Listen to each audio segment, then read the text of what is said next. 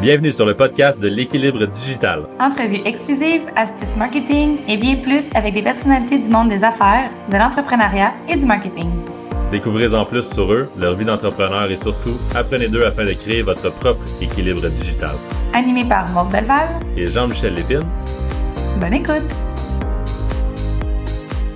Bonjour tout le monde, bienvenue sur le 13e épisode de l'équilibre digital. Donc Jean-Michel, comment ça va? Déjà 13, ça me fait un petit peu peur, ça. Que ça va vite pour. On dirait qu'on a, qu'on a enregistré le premier euh, récemment, mais ça va super bien pour répondre à ta question. Fait beau, c'est l'été, puis une semaine que les terrasses font aller. C'est le fun d'aller en terrasse euh, récemment. C'est qu'on va faire ça mm-hmm. Ça change l'ambiance un petit peu. Là. Ça, je pense que ça fait du bien à tout le monde de pouvoir euh, ressortir à l'extérieur. La, la vie reprend. Oui, exact. Donc, aujourd'hui, on a la chance de recevoir sur le podcast Tatiana Saint-Louis. Euh, donc, euh, Christina, en elle est consultante, euh, entrepreneur et mentor. Elle a fondé son entreprise M Ta marque en 2016 après avoir réalisé ben, qu'elle ne pas vraiment dans elle avait besoin en fait de fitter dans le moule d'une seule et unique personne pour créer une vie à son image à elle. Donc, son objectif, c'est d'aider les femmes à découvrir leur plein potentiel. Et dans le fond, euh, bon, on, est, on a vraiment hâte d'entendre tout ce qu'elle a à nous dire aussi au niveau de l'écosystème de marque et tout ça. Ça va être vraiment super intéressant comme podcast. Donc, Tatiana, merci d'avoir euh, accepté notre invitation aujourd'hui. Merci de m'avoir invité. C'est toujours un plaisir. Super. Donc, écoute, on, va commencer directement avec, euh, avec la première question. Euh, ton message sur LinkedIn, c'est, bon, lui que tu affiches directement en, haut, qu'on voit en premier, c'est un message clair, un brand puissant, des clients alignés. J'aimerais que tu m'expliques un petit peu qu'est-ce que ça veut dire pour toi, cette phrase-là. Pour moi, ça veut dire que euh, tout ce qu'on communique à l'extérieur, tout ce qu'on communique au public, ça part d'abord et avant tout d'une clarté interne qui est extrêmement importante pour euh, créer la connexion, pour créer vraiment une connexion avec nos clients, avec notre communauté. Et aussi, euh, cette connexion-là, elle passe à travers notre offre de service, quand on est un entrepreneur, on est un professionnel. Et puis, pour moi, s'assurer que ces trois piliers-là sont vraiment euh, cohérents et cohésifs, c'est ce qui va faire qu'on va être capable d'atteindre notre cible, mais aussi d'avoir un impact avec notre message. Je ne sais pas si ça éclaircit un petit peu ce que je veux dire. Oui, oui, tout à fait. Puis dans le fond, tu quand que quand, comment tu l'interprètes, dans le fond, quand toi, tu l'expliques à tes clients, c'est un petit peu la façon que tu viens de me l'expliquer, mais le changement que tu as vu de quelqu'un qui appliquait ce message-là, mettons? Bien, premièrement, ce que j'ai beaucoup euh, réalisé, parce que moi, je travaille beaucoup en positionnement de marque, c'est vraiment ça le, le, cœur de ce que j'amène mes clients à faire. Puis pour moi, le positionnement de marque, ça passe justement euh, en fait, on voit tout le temps des symptômes d'un mauvais positionnement, comme par exemple, je ne sais pas quoi publier sur les réseaux sociaux, j'ai l'impression que j'attire des clients, mais ils ne veulent pas me payer le bon salaire, tu sais, comme ils, sont tout le temps en train de, de, critiquer mes prix.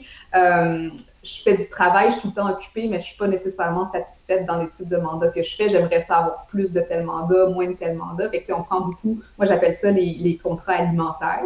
On est, on est beaucoup dans une entreprise alimentaire, donc on paye nos factures, mais on ne s'épanouit pas à travers notre travail.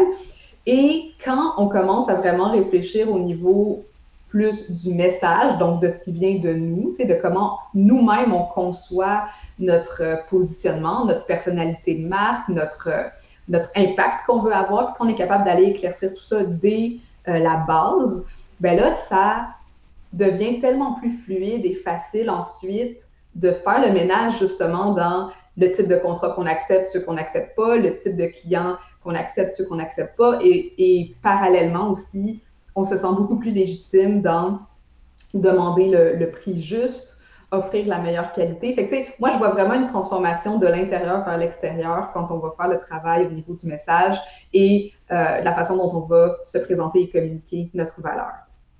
J'aime comment tu amènes ça, le fait que c'est comme des symptômes du fait d'un mauvais positionnement, puis tu devrais penser à ton positionnement avant de penser à, tout ce qui, ce, qui en, ce qui en ressort. J'aime ton, ton, approche.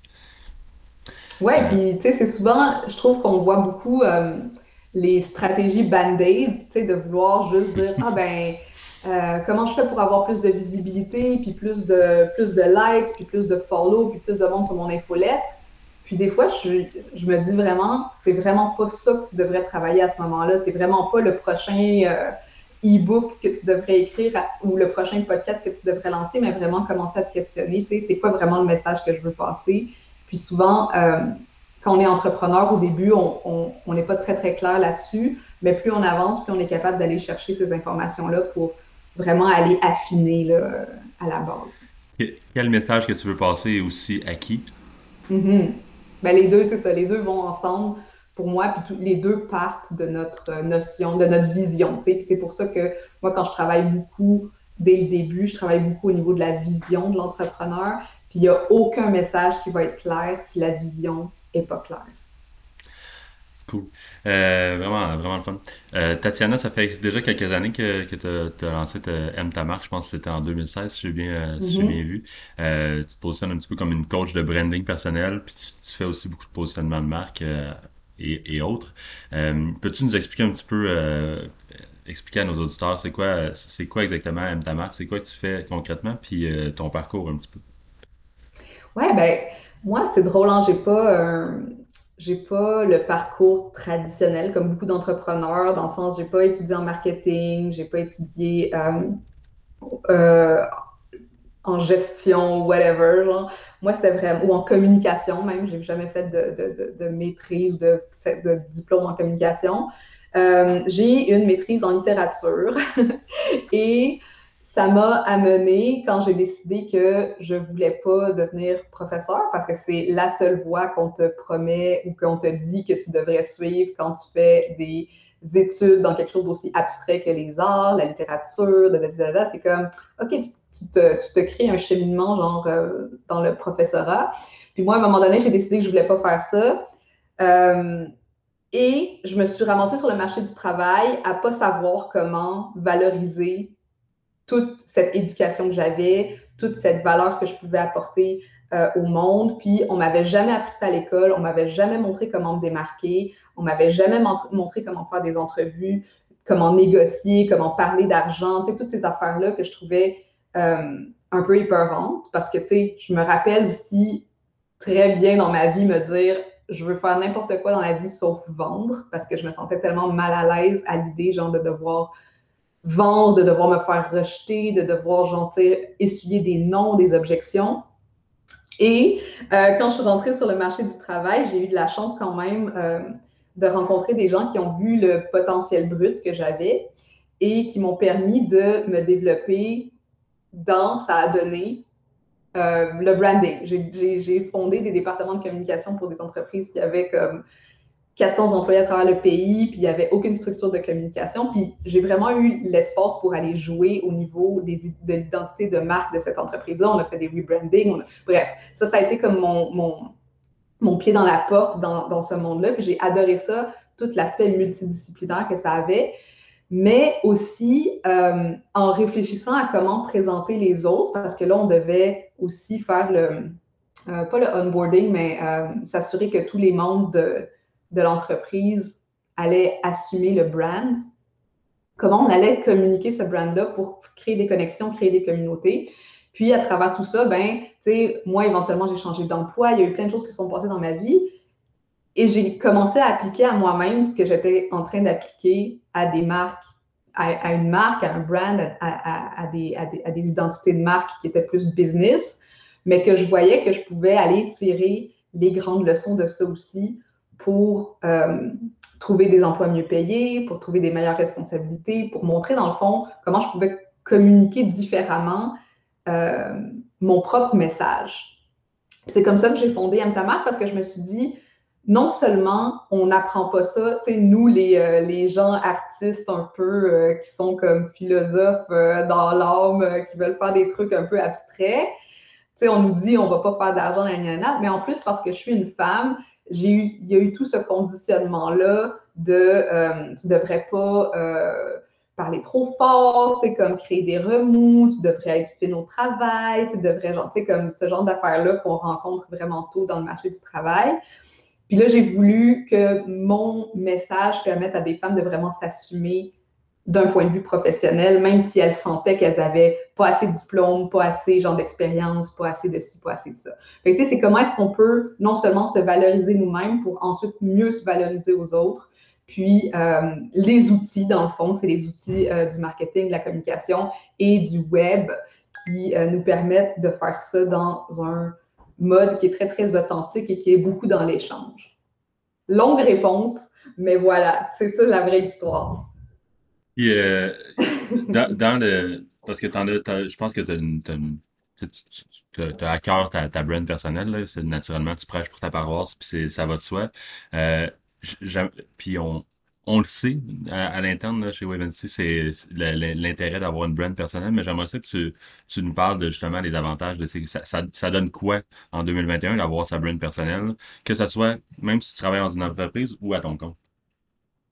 Encore une fois, pour moi, euh, je le vois vraiment comme, tu sais, nous, on n'a pas de, problème à, imaginer pourquoi on a un REER, pourquoi on met de l'argent dans notre REER, pourquoi on, met, euh, on achète des biens immobiliers, pourquoi on, diversifie notre, euh, notre portefeuille pour éventuellement avoir du capital pour bâtir des choses ou comme genre s'enrichir en, en, gros. Puis pour moi, le, brand personnel, c'est un peu bâtir ce capital-là autour de notre notoriété. Parce que qu'on soit un employé, qu'on soit un entrepreneur, notre vie professionnelle est quand même assez longue. On risque de travailler. Si on, trouve des choses aussi dans lesquelles on, se plaît, on va travailler longtemps. Puis le, le temps de se dire, ah, ben, je vais aller comme, je vais avoir un fonds de pension, puis d'attitude je prends une, job pour la vie. C'est plus vraiment la réalité qu'on rencontre aujourd'hui. Donc, le brand personnel, ça nous permet de toujours rester euh, au courant un peu de la valorisation qu'on pourrait avoir, soit sur le marché de l'emploi ou euh, directement en termes genre comme d'entrepreneuriat, dans le sens comme à quel, comment est-ce qu'on valorise nos services, comment est-ce qu'on valorise notre expertise, comment est-ce qu'on valorise aussi ce que nous, on peut apporter euh, à notre communauté.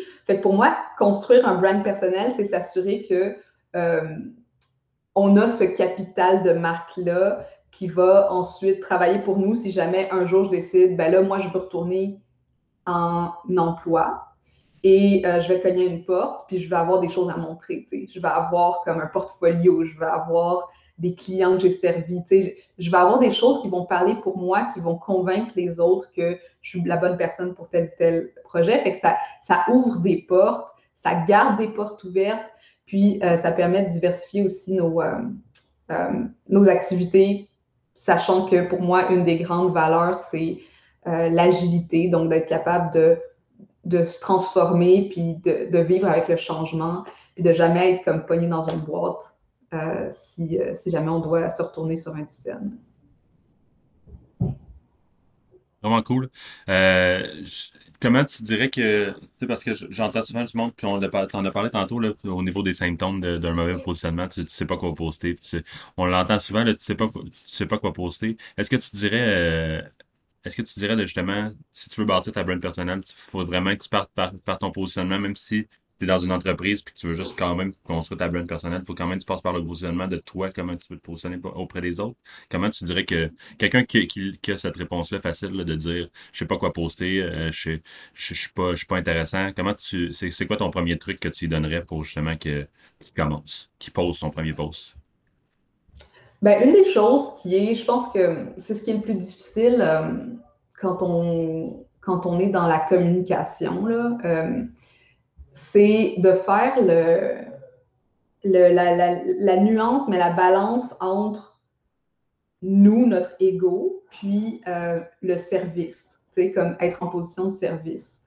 Puis, euh, souvent, quand on, a peur de poster, c'est qu'on est soit dans l'un ou l'autre sans voir comme la globalité des deux. C'est comme un peu abstrait ce que je dis, là, mais dans le sens de euh, si on pense qu'on doit poster pour les autres, ben là, on se perd. Si on pense qu'on doit poster pour nous, ben là, on ne connecte pas avec l'autre. Fait que pour vraiment être capable de euh, comprendre un peu mieux qu'est-ce qu'on devrait dire et pourquoi, tu sais, dans le temps, c'est quoi notre intention de publication, ben, c'est important qu'on ait fait un petit travail au niveau de ben, c'est quoi vraiment mon histoire, puis comment est-ce qu'elle est cohérente dans euh, la personnalité que je veux mettre de l'avant aujourd'hui, puis les objectifs que je veux atteindre dans les prochaines années. Euh, c'est de se dire quelle facette de moi je vais, euh, être dans, quelle posture de moi pour ensuite connecter avec cette personne qui, est la personne, dans le fond, qui, qui peut m'amener à cheminer au-delà. Fait un truc facile, il n'y a pas de truc facile, mais la première chose, c'est vraiment d'aller se dire, tu sais, aujourd'hui, qui je suis et comment est-ce que ça, ça connecte à l'autre. Puis moi, souvent, quand j'ai des pannes d'inspiration, je vais aller me dire, comment je me sens aujourd'hui, qu'est-ce qui s'est passé dans ma vie dans les dernières journées, dans les dernières semaines, je suis en lancement, je suis, stressée parce qu'il y a les vacances qui arrivent, euh, genre, je suis en train, je sais pas, moi, ma fille a été malade, puis j'ai dû la garder à la maison, des choses qui m'arrivent à moi, mais qui influencent aussi ma personnalité professionnelle, puis comment est-ce que à travers ce truc très individuel, je peux aller connecter avec quelque chose que quelqu'un aurait vécu, euh, puis qui aurait une, euh, une, leçon ou quelque chose genre, de pertinent par rapport au message de ma marque? Fait que euh, c'est un peu le travail qu'on fait naturellement quand on, travaille des positionnements, de voir, ben, c'est quoi cette posture-là dans laquelle on se met.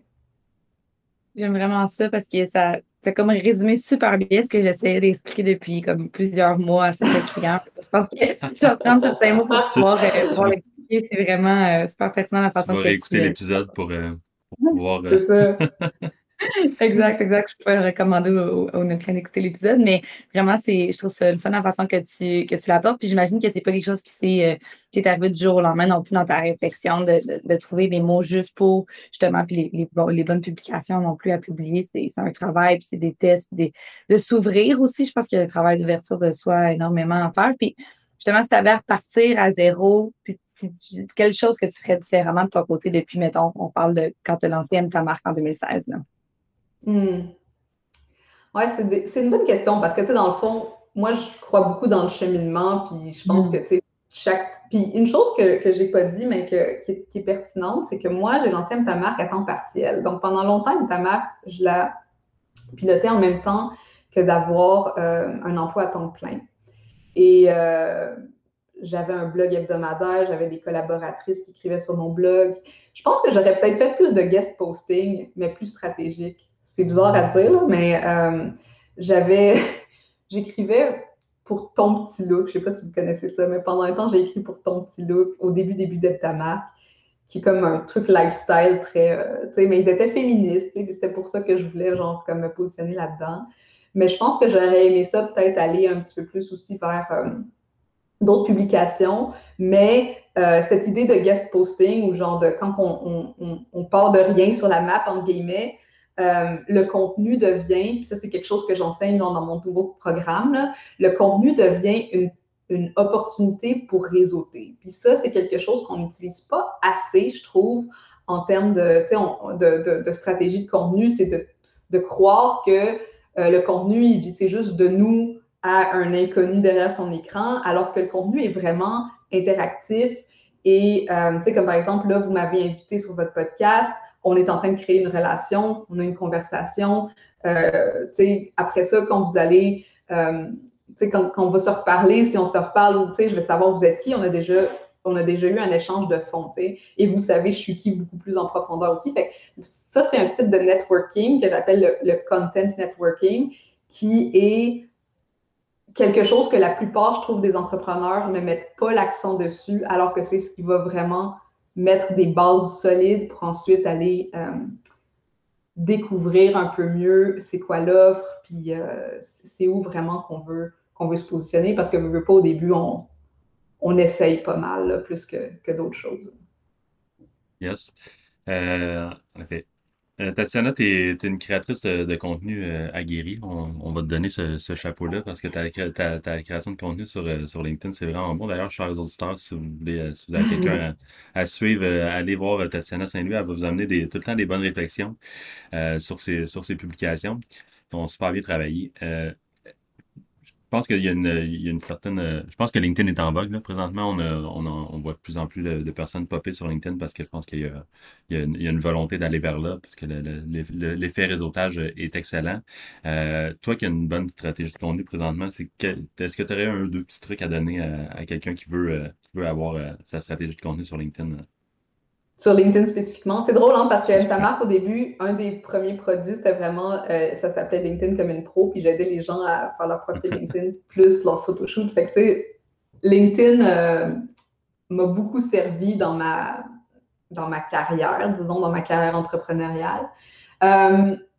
Ben, c'est ça. Je pense que mon premier conseil, c'est le profil. C'est super important. Puis c'est un outil que euh, si on n'a pas de site web encore ou si on n'a pas d'autres euh, morceaux dans cet écosystème de marque-là, LinkedIn peut vraiment devenir une pierre d'ancrage pour commencer à construire cet écosystème parce que non seulement il nous connecte à un réseau euh, à travers lequel on peut on peut aller créer justement des relations qui vont, qui vont nous amener un peu plus loin, mais il nous permet d'avoir cette plateforme de, création de contenu qui est autant courte durée que longue durée parce qu'on peut publier des articles sur LinkedIn. Moi, je n'utilise pas trop la fonction article LinkedIn parce que j'ai mon blog, mais euh, quelqu'un qui n'aurait pas nécessairement un blog ou la volonté, genre, de tenir un blog euh, assidu pourrait utiliser cette plateforme-là aussi pour créer du contenu un peu plus long.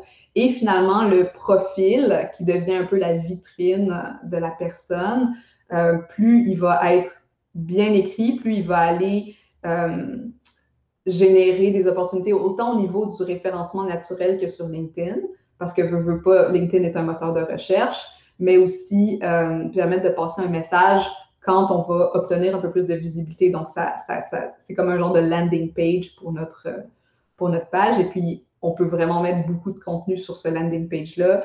Donc, euh, c'est vraiment de mettre un effort sur, sur ça, le profil, puis, euh, puis ensuite euh, de, le réseau et en troisième lieu, le contenu. Brièvement, tu as, mentionné le, terme écosystème de marque. À quoi tu fais référence avec ça?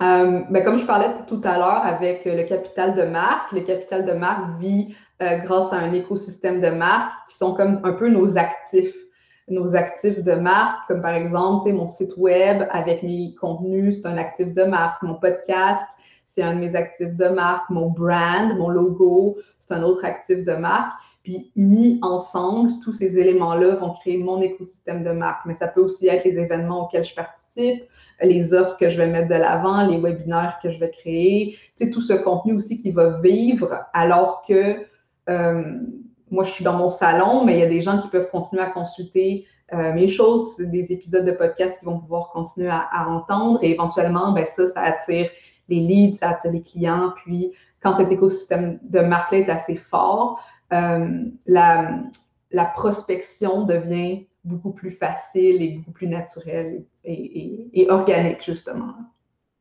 Mmh. j'aime ça le fait que, comme tu mentionnes, entre, euh, entre deux, dans le fond, que c'est pas, ça n'arrive pas instantané du jour au lendemain. C'est vraiment quelque chose qui se travaille à long terme. Puis je pense que c'est. Les gens qui ne connaissent pas, mettons, tout ce qui est réseaux sociaux tout ça, c'est sûr qu'on apprend à le découvrir, mais c'est une publication n'emmènera pas 10 clients. Ça, c'est important de se, de se rentrer que c'est vraiment un travail, un travail à long terme. Puis tu m'as parlé la semaine dernière euh, que tu avais un lancement bientôt. Mm-hmm. Euh, tu peux-tu m'en dire un petit peu plus euh, sur ça? Puis me dire un peu comment tu prépares aussi ton, ton, lancement de ton côté. OK. Ben moi, je suis quelqu'un de très organisé. Donc, ça fait des mois que je prépare ce lancement-là. En fait, c'est que ta marque a, passé à travers, comme beaucoup d'entreprises, on, on remanie nos offres sans cesse pour que ce soit au que ce soit adapté autant à notre lifestyle qu'on veut avoir, mais aussi à comment on peut mieux servir nos clients. Puis euh, là, je suis en train de, de, créer une espèce de méga, c'est mon grand œuvre, j'arrête pas de l'appeler comme ça, mon grand œuvre, parce que c'est un petit peu tout ce que j'ai euh, j'ai fait avec M marque au niveau des programmes, au niveau euh, des coachings, parce que je donnais beaucoup, je faisais beaucoup de coaching individuel et euh, j'avais même un, membership de suivi avec mes anciens clients pour qu'on s'assure de continuer euh, la création de contenu, pour que je sois autour d'eux alors qu'ils sont de plus en plus autonomes avec leur contenu, mais que je puisse continuer à les, à, les assister ou à, les conseiller aux besoins. Donc, là, j'ai créé un nouveau programme qui va sortir cet été, qui va commencer euh, au mois d'août qui s'appelle Money Brand et qui est justement axé sur créer cet écosystème de marque-là pour se démarquer comme un expert, un leader d'opinion et vraiment euh, aller chercher le contenu organique, comment est-ce qu'il peut nous aider à attirer les bons clients, à attirer les bons revenus, puis attirer la bonne communauté autour de nous en travaillant d'un côté le message, puis ensuite les actifs de marque qui viennent avec, et mettre en place des habitudes de contenu qui vont nous permettre de garder, euh, euh, de, croître cette, ce capital-là sans que ça nous demande de devenir des influenceurs Instagram ou des stars de TikTok ou des choses comme ça si ça ne nous tente pas, mais vraiment de rester dans, dans, euh, dans un mode très personnel, authentique, individualisé et d'adapter les stratégies de cette façon-là. Au projet qui s'en vient? Ouais, c'est un gros projet, ça va être euh, vraiment nice. Puis, euh, c'est ça, si les gens veulent, euh, veulent avoir un peu plus de détails, c'est moneybrand.co. That's it. parlant de projet, je pense que tu es clairement une fille de projet. Tu as, ton contenu LinkedIn auquel tu es assidu, tu as un podcast, tu as ton entreprise, tu as le lancement avec MoneyBrand que, que tu viens de parler. Tu vas être, euh, tu vas être euh, speaker euh, au, Festival Web de création de contenu, FWCC, qui s'en vient. puis tu as ton infolette aussi. Puis avant, avant, avant d'entrer en jeu, on parlait d'un deuxième, d'un deuxième podcast aussi, peut-être. J'ai, presque failli devoir respirer dans tout ça. Fait que ça, ça fait beaucoup de projets en même temps. J'ai une fille aussi de deux ans. Oui je, t'emmène là-dessus euh, sur, euh, la question qu'on pose à tous nos auditeurs, qui est, euh, pourquoi notre, podcast s'appelle l'équilibre digital. On, est dans un monde qui est, on est rempli de stimuli. Il y a tout le temps, il y a tout le temps quelque chose, notre cell qui sonne, une notification, quelque chose. toi qui, est, qui, a beaucoup de projets, comme je viens de le mentionner, comment tu fais pour garder ton équilibre à travers tout ça? C'est quoi tes trucs? Je l'ai mentionné, mais premièrement, je suis quelqu'un de très organisé. Je fonctionne par la planification trimestrielle. Et ça a vraiment changé ma vie de fonctionner en planète trimestrielle parce que euh, je ne me donne pas des projets. Mes projets sont balisés dans le temps. Ils sont balisés dans un espace de trois mois et je sais combien de projets, dépendamment de l'envergure, je peux prendre dans un trimestre. Parce que ça, je l'ai analysé par rapport à mon niveau d'énergie. Je sais à peu près, genre, tout à l'heure, on parlait, ah, l'hiver, c'est un peu plus difficile. Même à travers l'année, on a des niveaux d'énergie qui fluctuent. Fait d'être vraiment consciente de ces niveaux d'énergie-là, de me dire, ben là, les lancements, est-ce que c'est vraiment, euh, tu sais, combien de lancements je peux faire dans une année, par exemple, tu sais, euh, pour respecter mon niveau d'énergie? Tu sais, le modèle d'affaires doit supporter aussi euh, notre connaissance de nous-mêmes. Fait que ça, c'est une, première chose. À la fin de chaque trimestre, je prends une semaine de vacances. Je prends vraiment comme du temps pour me déconnecter puis recharger mes batteries parce que je sais que j'en ai besoin. Et euh, une autre chose aussi qui est peut-être moins liée à la gestion du temps et d'énergie, mais euh, j'ai des limites, j'ai des règles par rapport à ce que je partage ou non sur les réseaux sociaux. Fait que je me suis fait comme une espèce de code. Euh, puis j'en parle souvent sur mon podcast, mais de, faire la limite entre, par exemple, moi, j'ai jamais mis aucune photo de ma fille. Je raconte pas nécessairement des anecdotes à propos d'elle. Ou tu sais, si c'est sa fête, je veux pas comme plaster, genre euh, Instagram, genre de, de trucs là-dessus.